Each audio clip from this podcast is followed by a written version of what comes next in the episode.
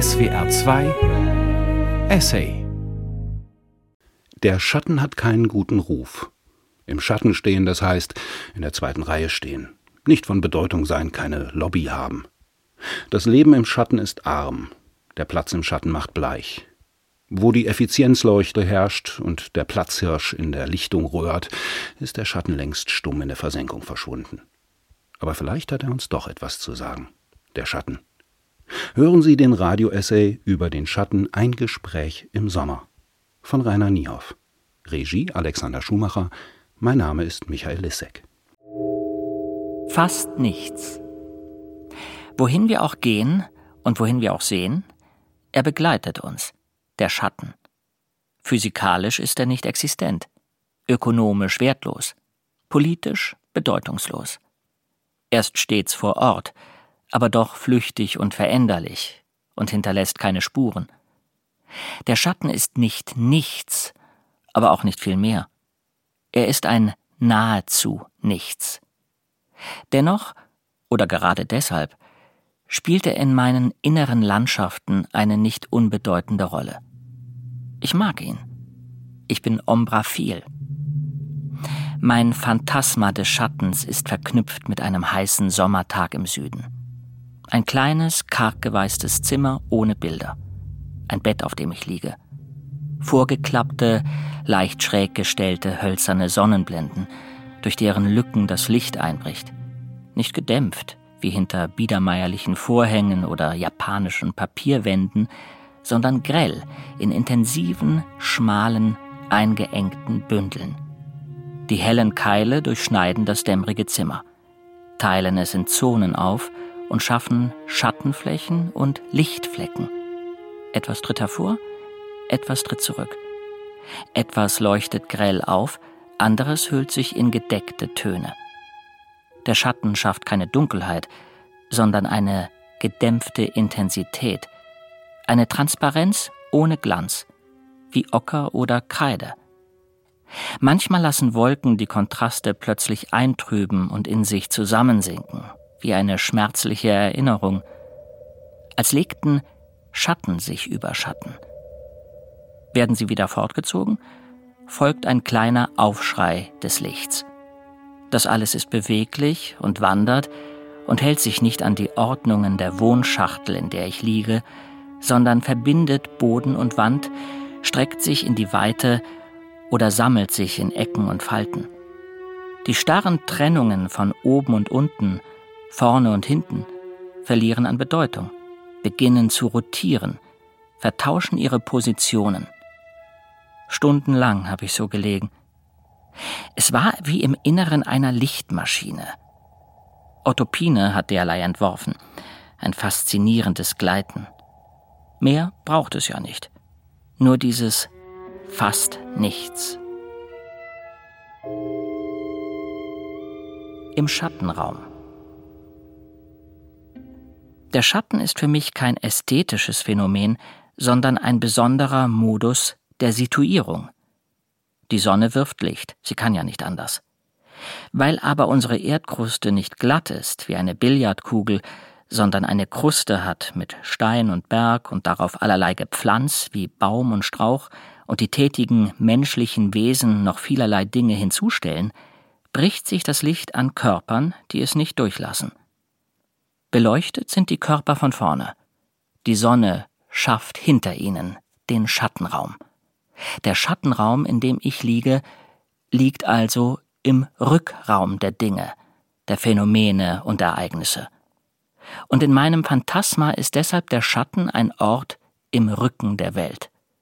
Das Licht macht alles zur Bühne, und was auf der Bühne steht, das steht eben, das agiert, wird angestrahlt und ist präsent. Worauf aber der Schatten fällt, das steht nicht, sondern das liegt. Das liegt im Schatten. Und was im Schatten liegt, das ist vom Licht nicht gemeint. Die Vorstellung gefällt mir. Im Schatten bin ich nicht gemeint. Ich liege im Meinungslosen. Keine Selbstaussagen, keine Stellungnahmen, nur ich, der ich nicht gemeint bin. Pure Verschwendung am Nullpunkt der Ereignisse.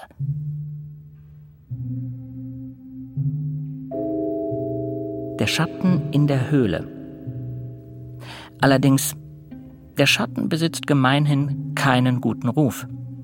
Eine Lichtquelle, ein dunkler Raum, Schattenspiele auf der Wand. Aus diesen Elementen hat Platon sein Höhlengleichnis zusammengesetzt, das ja eine veritable Schattentheorie ist. Und mit dem Höhlengleichnis beginnt schon am Anfang der abendländischen Metaphysik die Geschichte nicht des Schattens, sondern die Geschichte der Verwerfung des Schattens.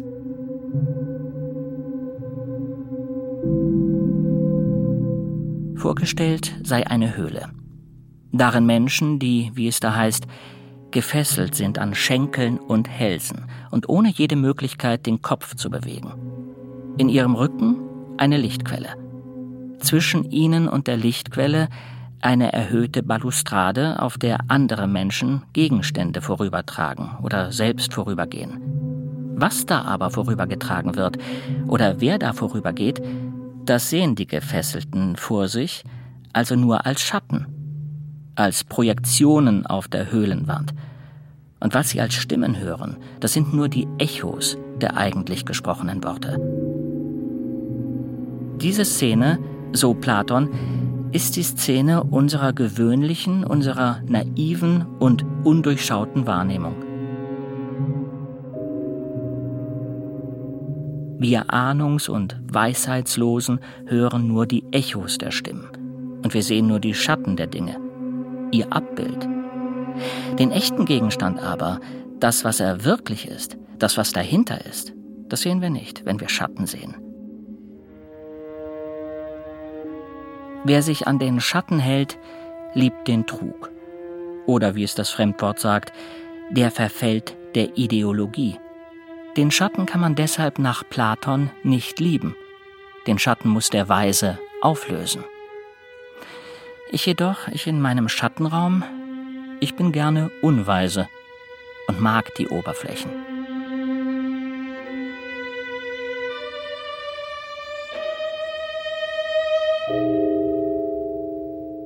Einleuchtend. Die Konstruktion Platons, auch wenn sie mir nicht gefällt, hat ihre innere Logik. Das liegt im Begriff des Schattens selbst. Denn der Schatten deutet uns an, dass jedes Ding auf der Welt immer doppelt erscheint. Hier ein Objekt, ein Wesen, dort sein Schatten, der dem Objekt, dem Wesen zwar entspricht und es abbildet, aber doch das Objekt, das Wesen selber nicht ist. Das musste der frühen Metaphysik als perfektes Gleichnis erscheinen. Hier die Welt des Schattens als Welt des Scheins, der Doppelung, der Täuschung, dort die Welt des Seins, des Urbildes, der Einheit, der Erkenntnis. Zwischen dem Urbild und dem Abbild, dem Objekt und seinem Schatten, gibt es zwar eine Beziehung, eine Ähnlichkeit, aber Ähnlichkeit ist nicht Gleichheit. Bei Platon existiert ein haarfeiner Unterschied zwischen dem konkreten Phänomen und der Idee aber dieser haarfeine Unterschied ist, von nah gesehen, doch ein Graben, ja recht bedacht sogar ein Abgrund. Wir können den Schatten des Baumes noch so idealisieren. Es wird nie ein echter Baum dabei herausspringen. Kurz, der Schatten hat bei Platon das Manko, dass er nichts für sich selbst ist. Er ist und bleibt immer abhängig. Er besitzt kein eigenes Sein und ist also immer ein weniger. Er ist defizient eine Schwundstufe des Seins. Deshalb bezeichnet das Wort Schatten ja auch die Toten der Unterwelt, die ebenfalls durch ein grundsätzliches Weniger bestimmt werden. Neulich hörte ich die Bemerkung eines Kindes. Auch die Toten äßen Nutella. Nur weniger als wir. Weniger heißt zugleich, dass es dem Schatten an Stabilität und Substanz mangelt. Er ist vielfältig, flackernd und schwindsüchtig, während die wahren Dinge sich gleich bleiben, in sich einig sind, unveränderlich und der Zeit nicht unterworfen. Das ist für Platon der Schatten, eine räudige Täuschung, die sich für das Wahre ausgibt. In Nietzsches Schrift Menschliches allzu Menschliches trifft der Wanderer überrascht auf seinen eigenen Schatten, der reden kann.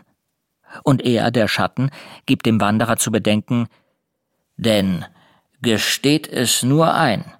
Ihr habt bisher uns, die Schatten, allzu gern verleumdet. Recht hat er wohl, der redende Schatten. Und überhaupt, was ist das überhaupt für eine Voraussetzung, die uns Platon da zumutet? Gerade geboren, schon im Kerker. Kaum haben wir die Erde betreten, sitzen wir schon tief drunten in der Erde an Schenkeln und Hälsen gefesselt. Und kaum die Augen aufgeschlagen, nichts als ewiges Schattentheater, endloses Kino. Evidente Gleichnisse haben den Nachteil, nur plausibel zu klingen.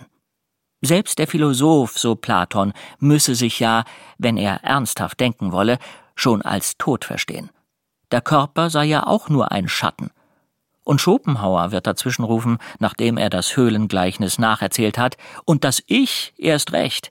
Das Ich überhaupt sei der Schatten eines Schattens, den der böse Wille erzeugt, der hinter allem steckt und uns Schatten vor sich hertreibt.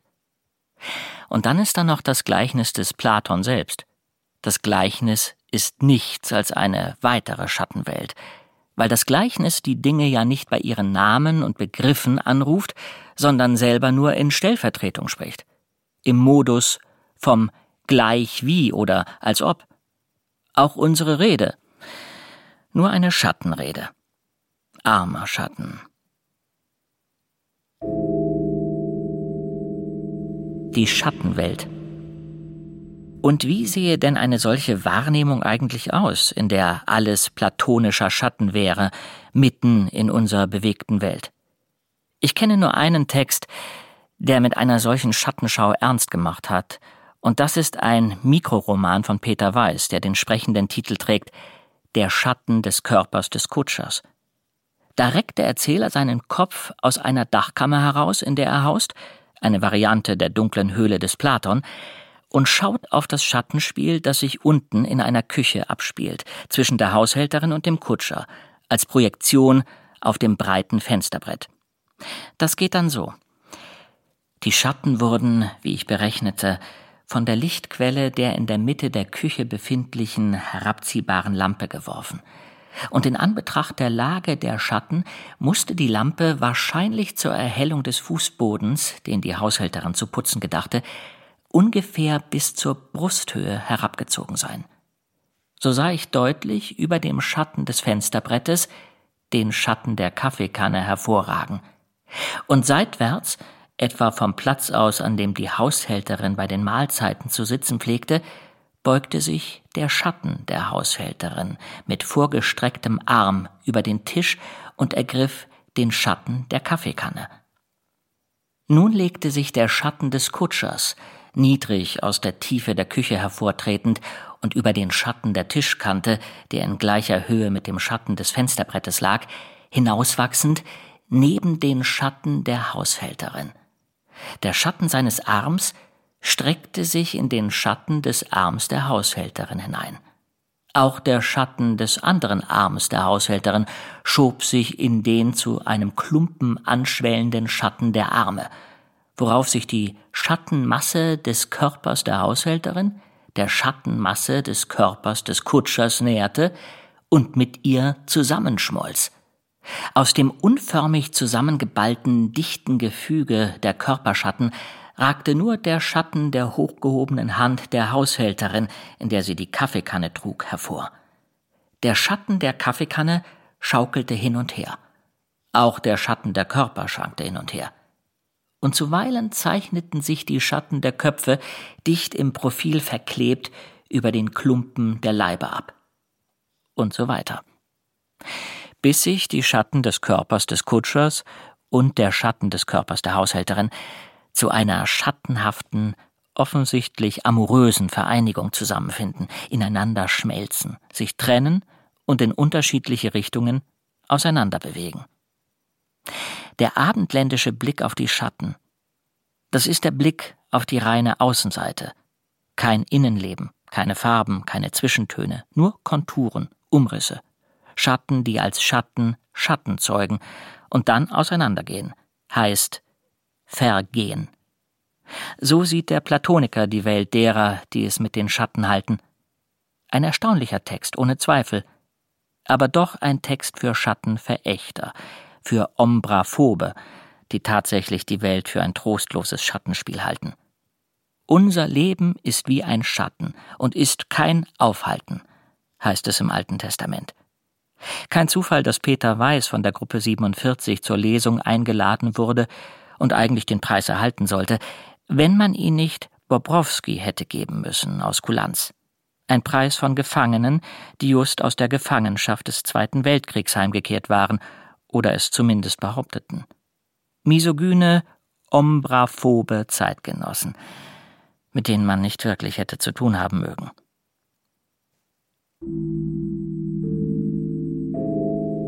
Im Schatten der Platane.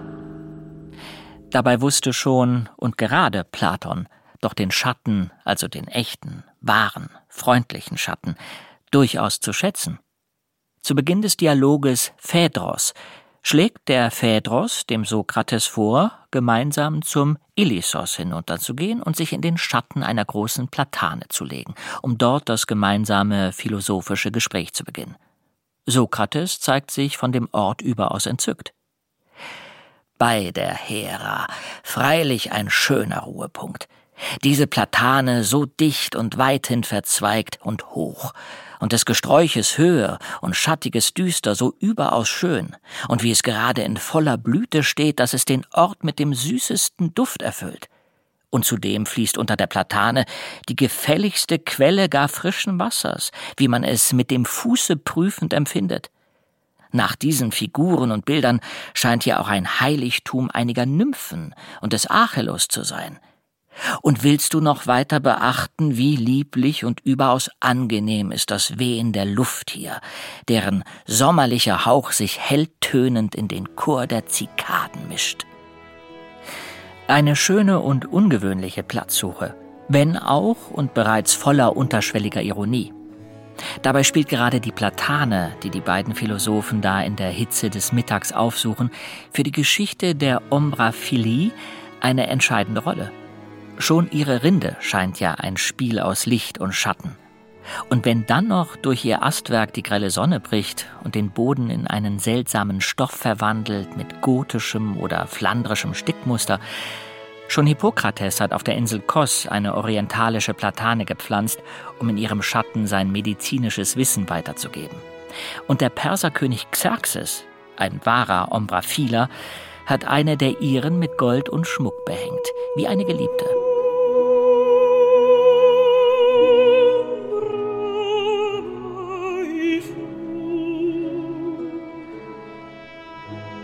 In Händels gleichnamiger Oper darf Xerxes dann ihr, der Platane, ja genauer noch dem Schatten der Platane, eine Arie zueignen, die sicher zu den schönsten gehört, die die Operngeschichte kennt.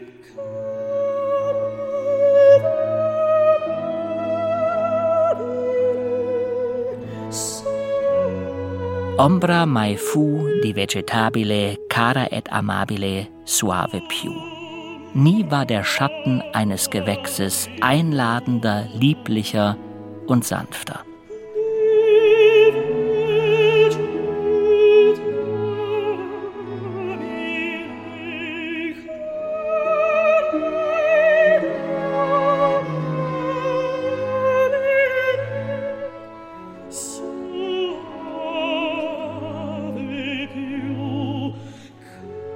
Das also ist für den Platon des Phaedros der ideale Ort des Dialoges. Und so sinnlich und räumlich ist die Philosophie selten einmal wieder gewesen.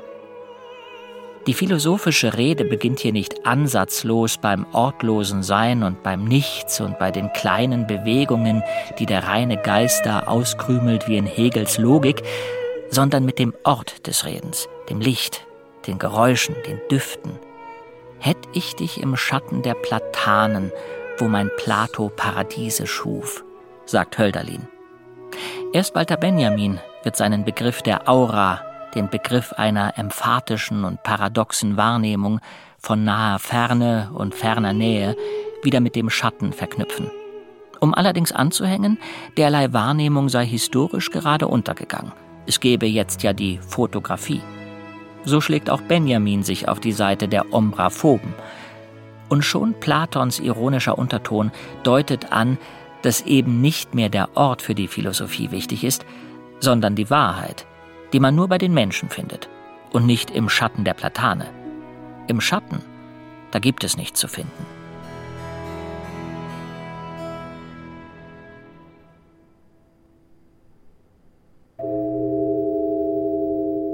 Und die Romantik?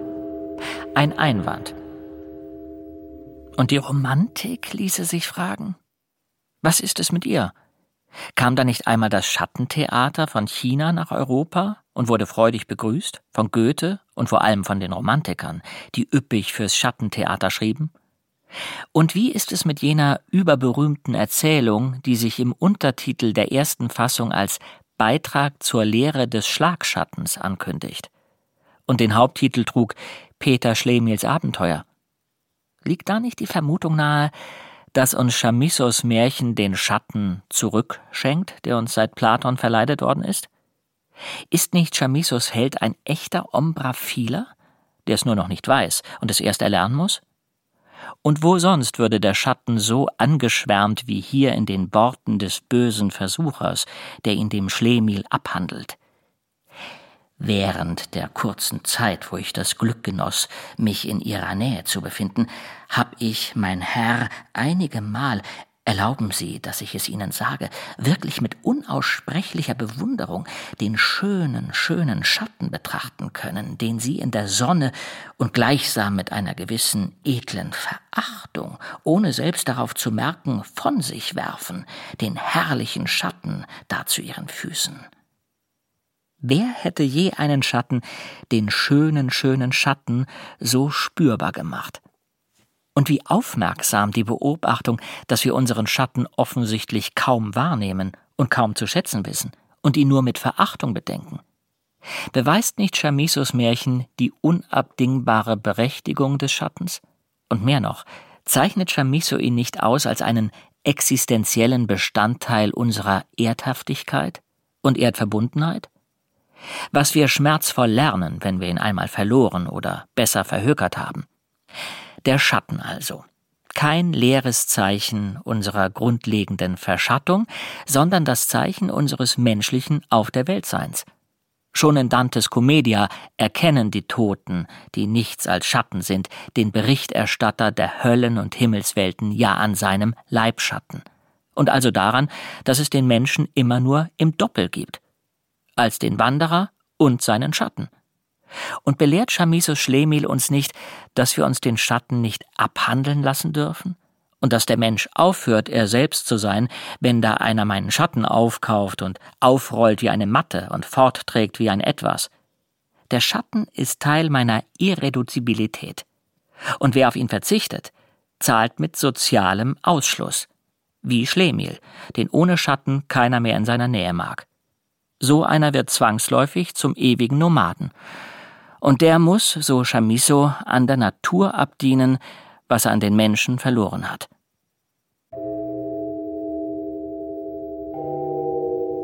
Und die Romantik? Eine Entgegnung. So könnte man meinen.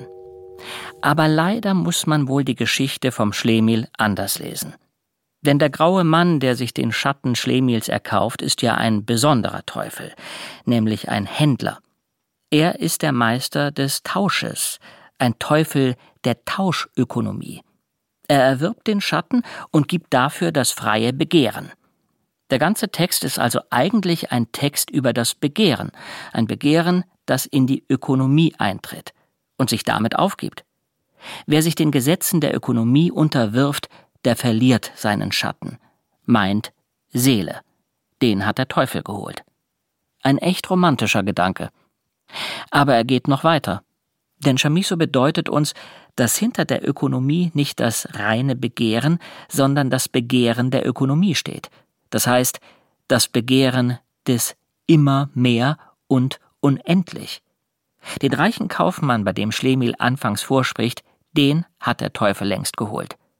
Und das heißt, hinter dem Handel steht die Gier oder ökonomisch gesprochen die Akkumulation. Indem ich alles in den Tausch einbeziehe, sogar meinen Schatten, ernte ich nicht die Welt, sondern verliere sie. was sich dann anschließend wieder sühnen muss, in einer Art ökologischer oder chamisonäer botanischer Wende. Er war ja Botaniker. Übrigens ganz hier in meiner Nähe, im Kleistpark, und wohnte in Berlin-Schöneberg. So wird die botanische Sühne zum Ersatz für den verlorenen Schatten. Für die verlorene Sozialität. Aber ist damit der Schatten rehabilitiert? Ich glaube nicht. Mir ist in dieser Schattenliebe zu viel Schuld und Sühne im Spiel. Denn was ist damit gemeint? Es heißt, dass es eben das Begehren ist, das uns korrumpierbar macht und zum Teufel schickt, und dass wir unser Begehren einsichtig zu beherrschen haben, um wir selbst zu bleiben oder wir selbst zu werden. Der gute Schatten, der bei mir bliebe und den ich mir bewahrte, wäre also ein beherrschter Schatten. Aus dem Begehren der Ökonomie soll, das ist die Lösung, die Chamisso vorschlägt, eine versöhnliche Ökonomie des Begehrens werden. Eine Art neuer Bescheidenheit wofür ich mich zuallererst selbst verwerfen muss. C.G. Jung wird später sagen, das Realisieren des eigenen Schattens vollziehe sich als das Innewerden meines inferioren Persönlichkeitsteils. Erst kanzelt man irgendwelche Teile in sich selbst als inferior ab, und dann wundert man sich, wenn derlei niederes Gesocks die eigene Hütte auf den Kopf stellt. Erst zu wenig, jetzt zu viel. Tatsächlich meldet sich in der Romantik, auch wenn sie den Schatten feiert, zugleich eine neue Angst vor dem Schatten an. Nämlich die Angst vor meinem eigenen zu viel, das sich in einer eleganten Bewegung zugleich abspalten und gemäßigt wieder einzufangen habe. Mit Chamisso beginnt die Angst vor dem unregierten Begehren, dem unregierten Schatten, der dem Teufel gehört, und dem neuen Wunsch nach einem sublimierten Begehren, einem sublimierten Schatten, der Rosen züchtet und die Botanisiertrommel als wohltemperiertes Klavier ausgibt.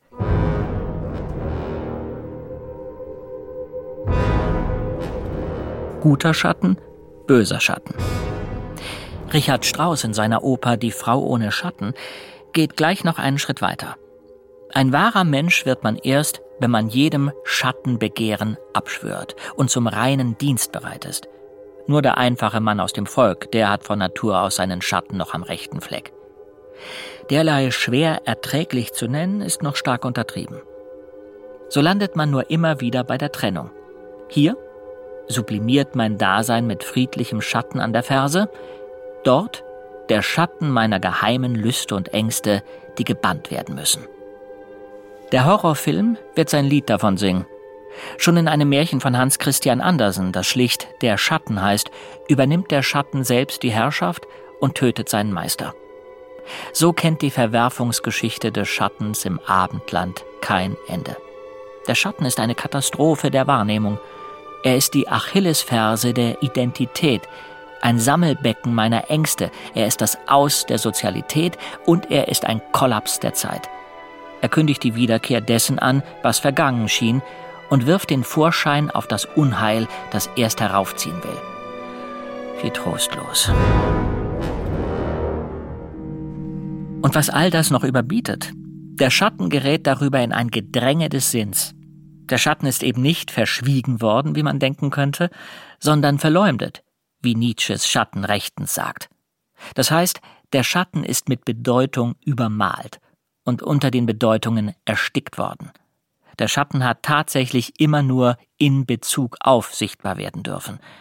Im Bezug auf das Ding und in Bezug auf den Menschen. Unser abendländischer Schatten ist durch und durch anthropomorph. Er ist ein menschlicher Schatten, der Schatten des Menschen und der Dinge, die er über die Mauer trägt. Das tut dem Schatten nicht gut. Trug und Wahrheit, Schuld und Sühne, Unbewusstes und Bewusstes. Das sind Begriffspaare, die man nicht mögen muss. Erst spaltet man ab, um anschließend mit großen Augen darauf zu starren und endlich möglichst zu reintegrieren. Nichts als Arbeit unter der Sonne. Psychoarbeit.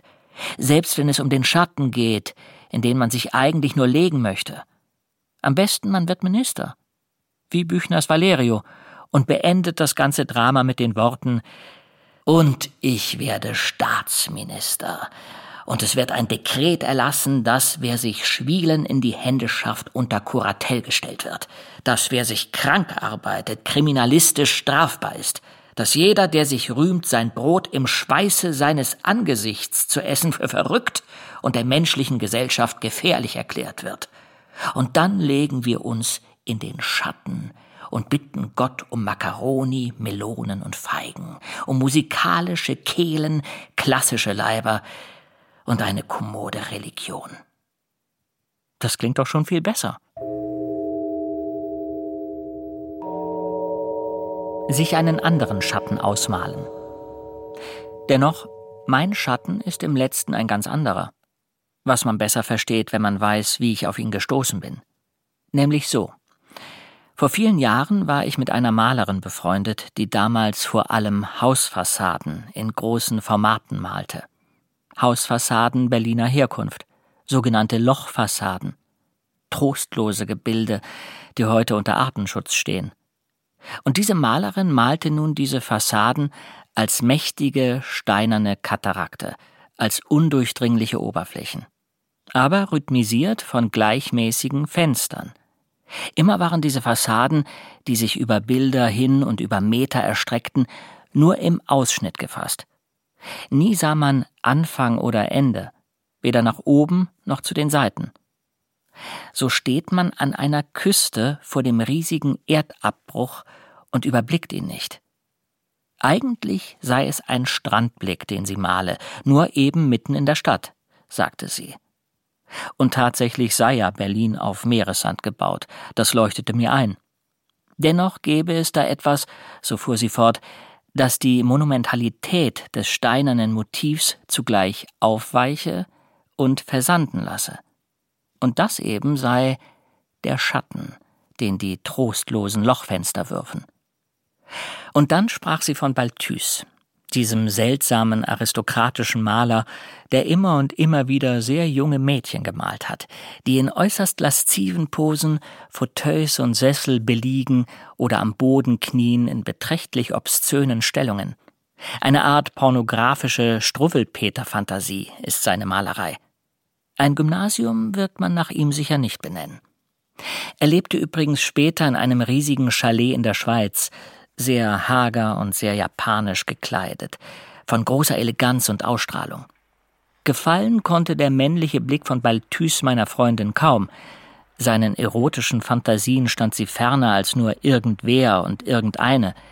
Aber seltsam genug, dieser Umstand beunruhigte sie nicht. Im Gegenteil. Bilder nämlich, so meinte sie, wenn es wirkliche Bilder seien, lebten natürlich nicht oder nur nebenher von dem Sujet, dem Thema der Erzählung, die sich schnell aufdrängten, sondern aus vielerlei mehr, aus dem Material, aus der Reverenz, aus der Schreibweise, aus der Geste, dem Strich, dem Pigment. Balthus etwa bezöge seine Schreibweise aus der frühen Renaissance, aus dieser wundersamen Lichtschicht, die die italienische Malerei gegen die nordeuropäischen Hüttenkulturen entdeckt und ins Spiel gebracht habe. Und diese meine Freundin, sie bewunderte damals Balthus über die Maßen. Und warum? Sie sagte, weil er ein Meister sei im Umgang mit den Schatten. Einmal, bei der zweiten Fassung seines Bildes Die Kartenspieler, so erzählte sie, habe Balthus sich das Bild zurückbedungen, um es zu überarbeiten. Drei Jahre lang und lediglich um einen zu kleinen Stuhl einzufügen vor dem Tisch, auf dem das Kartenspiel stattfinde. Auf die Frage, warum dieser Stuhl und warum so klein, habe er nur geantwortet, der Stuhl müsse so klein sein. Anders sei es nicht möglich, dass der Stuhl diese drei kleinen Keilschattenwürfe an den Stuhlbeinen unter dem Tisch. Der Fragende war außer sich. Drei Jahre für drei kaum sichtbare Schatten unter einem Tisch? Aber tatsächlich wird durch diese Schatten der Boden seltsam leicht und transparent, wo doch ein Boden fest sein soll, damit etwas darauf stehen kann. Wie auch immer. Ich erinnere meine Verwunderung über diese Erzählung und diese Einsicht, dass Balthus ein Meister der Schatten sei. Sie aber fuhr fort, ein Schatten sei nämlich äußerst schwierig zu malen. Vielleicht am schwierigsten überhaupt. Wie schon Leonardo gewusst habe. Ein Schatten nämlich sei nie einfach nur das dunkle Double einer hellen Originalfarbe, die sich gemäß Lichteinfall verdünnt irgendwo hinwürfe, sondern ein exquisites und überaus kompliziertes Gemisch von Farbbrüchen, Farbeinfällen, Farbmischungen, das dem Schatten überhaupt erst den Eindruck des Schattenseins gäbe. Man müsse verstehen, dass der Schatten eigentlich eine Art Staubspiegelung sei. Ein Flirren. Mal scharf gerandet, mal weich auslaufend und amorph, was die Malerei als Sfumato bezeichnet habe. Aber er sei nie komplett opak, noch je komplett durchsichtig. Deshalb habe Leonardo unter dem Titel Vom Schatten notiert, wo der Schatten an das Licht grenzt. Dort musst du darauf achten, wo er heller oder dunkler ist und wo er im Übergang zum Licht mehr oder weniger fumosa erscheint. Fumosa aber heißt wie ein Dunst, ein Rauch, wie es ja auch und besonders an den Bildern Mark Rothkos zu bewundern sei, der die Kunst des Sfumato, die Kunst der fließenden, schaumigen, dunstigen Übergänge und Zwischenzonen und also die Kunst des Schattens ins Äußerste gesteigert habe. Anders als de Chirico, der seinen Schatten zwar eine bedeutende Rolle zuweise, von ihrer Beschaffenheit aber nur wenig verstanden habe. Das aber sei entscheidend. Denn zeichne sich der beleuchtete Gegenstand aus durch eine Verbindung der Farbe mit dem Objekt, die seine Identifizierung erlaube, auf dass das Objekt seine Runde und Fülle gewinne, sein Volumen, so tendiere der Schatten umgekehrt zu einer Art Zerstäubung. Der Schatten wisse gleichsam nicht, was er vom Objekt aufbewahren solle und was nicht, da ihm ja das Objekt gerade schwinde. Das schien mir damals eine bemerkenswerte Einsicht, dass der Schatten nicht wisse, was er vom Objekt aufbewahren solle und was nicht, da in ihm das Ding ja gerade schwinde. Und, so fuhr sie fort, deshalb versammelten sich im Schatten die fremdesten und fernsten Farben nicht nur des Objekts, dem er offiziell zugehöre, sondern auch der Umgebung, ja noch ganz fernen Reflexen. Als ob der Sand der Sahara sich, sagen wir, am Bahnhof in Halle an der Saale wiederfände, was ja wirklich vorkomme. Tatsächlich verwendete sie diesen eigentümlichen Vergleich. Der Schatten gleiche darin den abblätternden Flecken auf einer Mauer, in denen Leonardo ja ganze Landschaften und Kulturen verborgen gesehen habe. Der Schatten sei also keine Marter des Trugs, sondern ein Motor der Imagination. Vor allem aber ersehe man daraus, so meinte sie, dass der Schatten eine Art Zone sei, zwischen dem Objekt und dem, was nicht mehr Objekt sei. Sie bezeichnet den Schatten deshalb gerne als ein Phänomen der Interzonalität. Er sei nämlich der Transit des Objekts in seine Umwelt.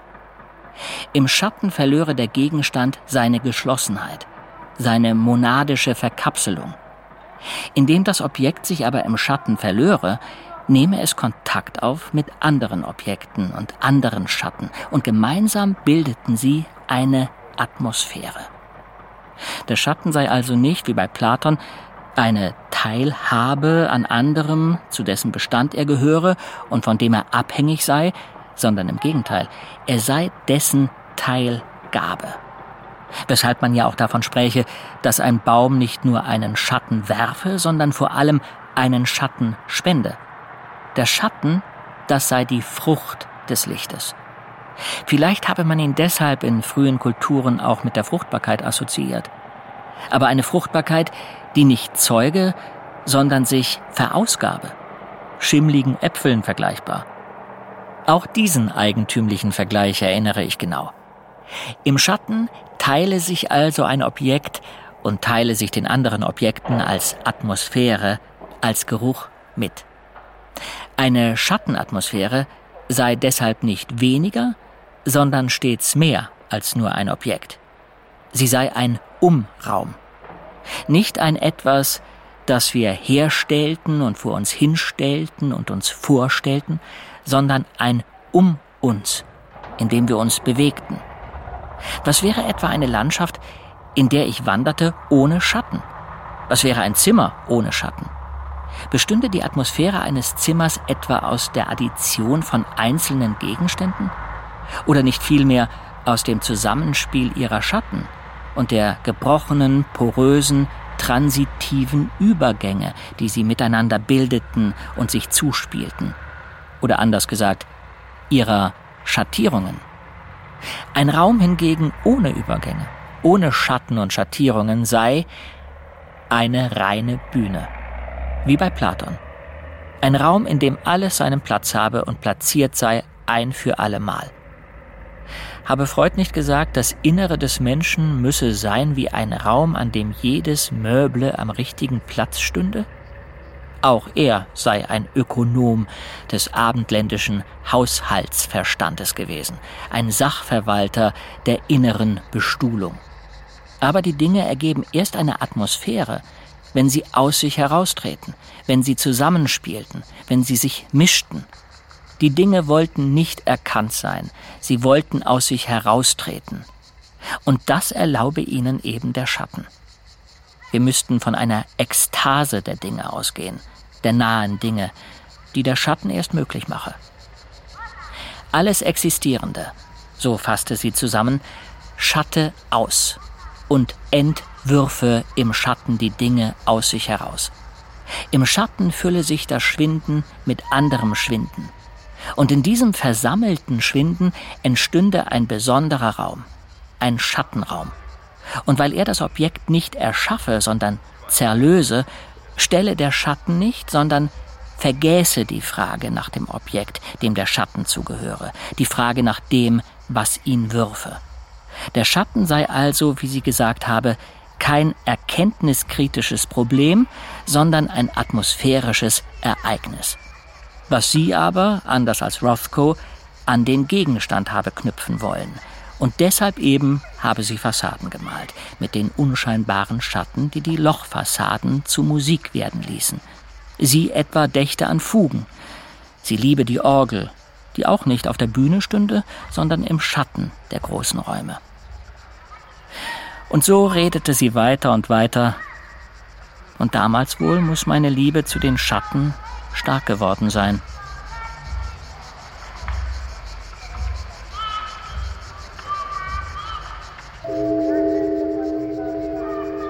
Und die Moral von der Geschichte?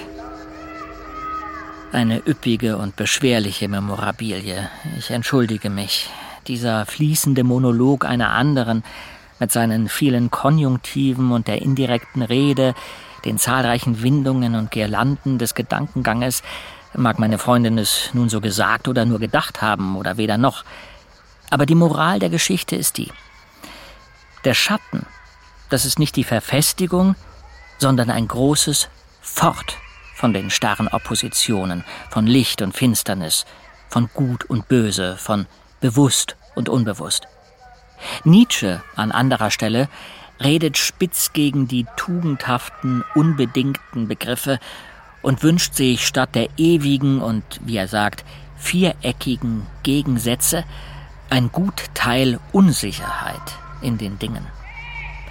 Und hängt dem Satz wie eine Signatur an, er sage das als Freund der Zwischenfarben, Schatten, Nachmittagslichter und endlosen Meere. Das Wort Schatten hat Nietzsche sogar gesperrt geschrieben. Und tatsächlich sprechen wir davon, alles werde in den Schatten getaucht. Er ist eine mährische Fantasie. So spricht der wahre Ombraphile.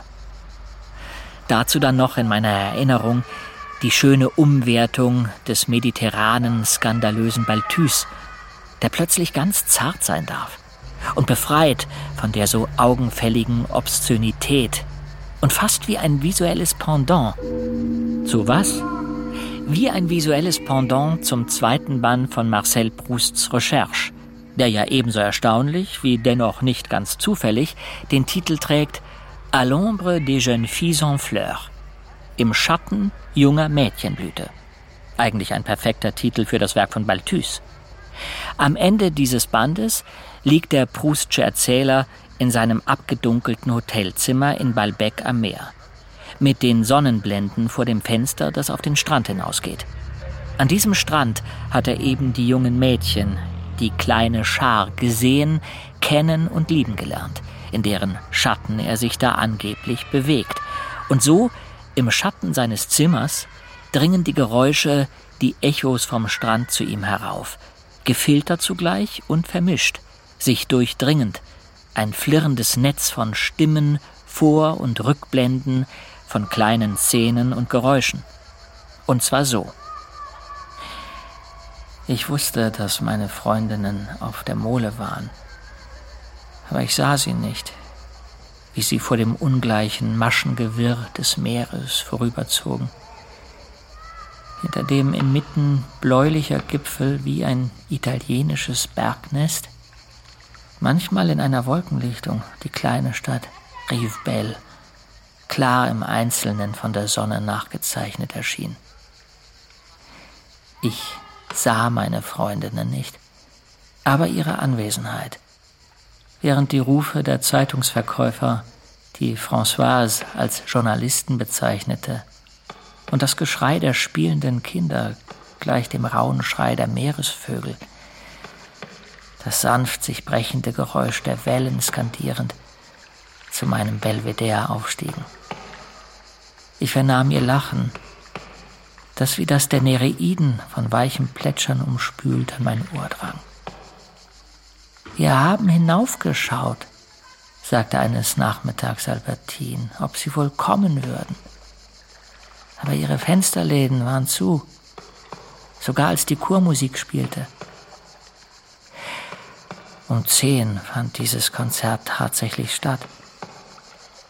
Zwischen den Stimmen der Instrumente brach bei hohem Seegang immer wieder in unaufhörlichem Fluss das Geräusch der anrollenden Wellen durch, umwallte den Geigenstrich mit seinen kristallenen Windungen und ließ seinen Schaum über der immer wieder vom Meer verschlungenen Unterwassermusik aufsprühen. Was das mit Schatten zu tun hat? Der dunkle Raum im Hotel.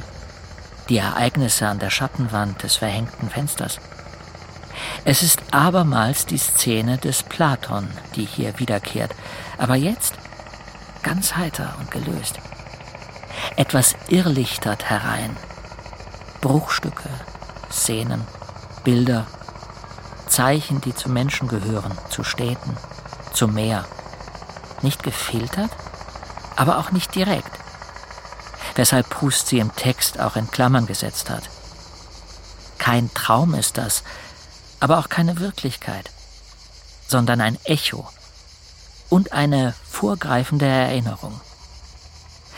Ein Mensch, der mir sehr viel bedeutet, hat das einmal eine Experience indirecte genannt, eine indirekte Wahrnehmung, eine Wahrnehmung in Klammern gleichsam.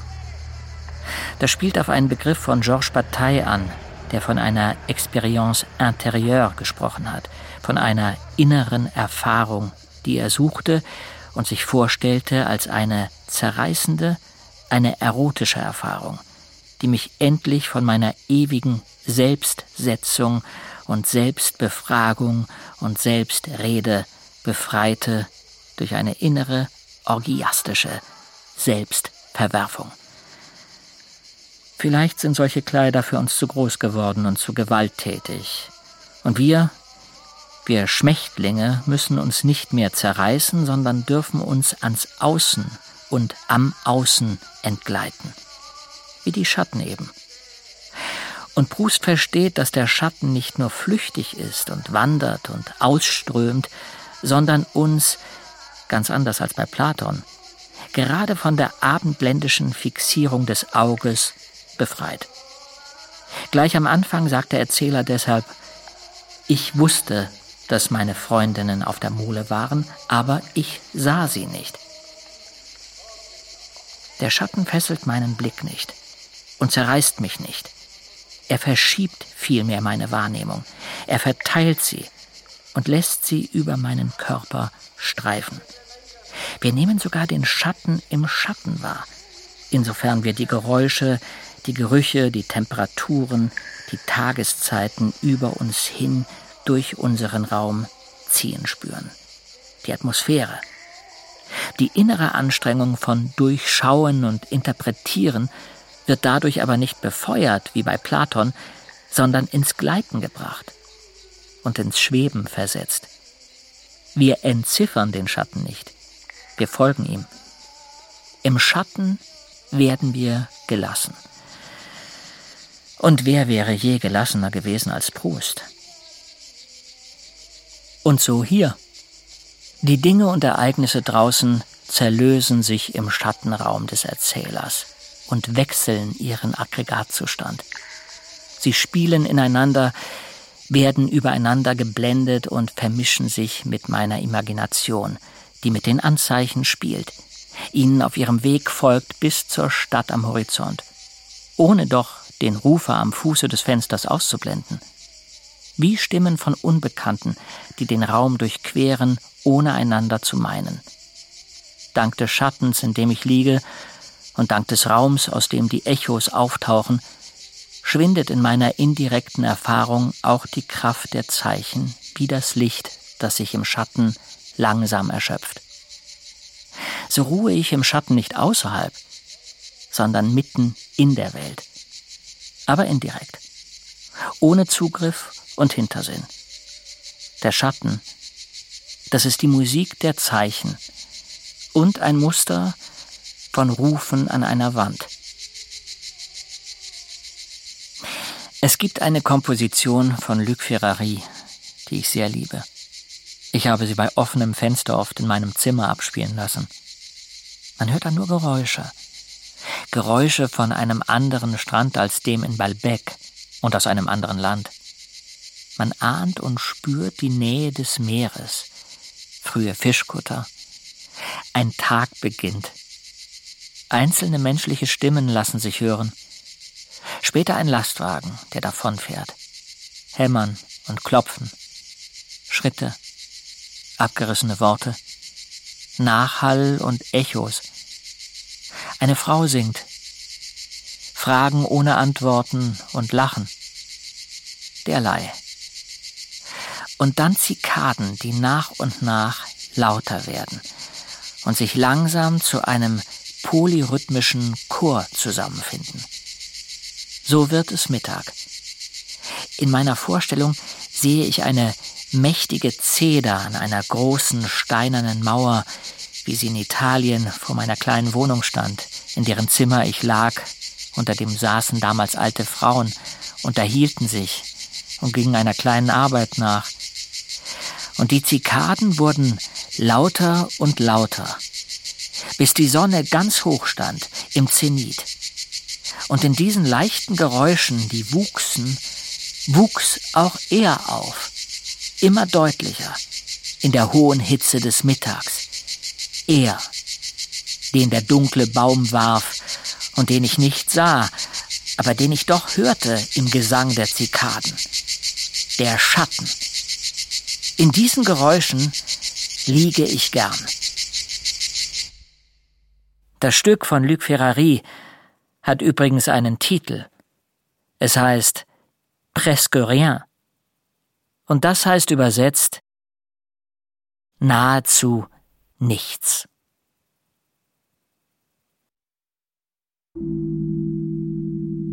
Über den Schatten. Ein Selbstgespräch im Sommer.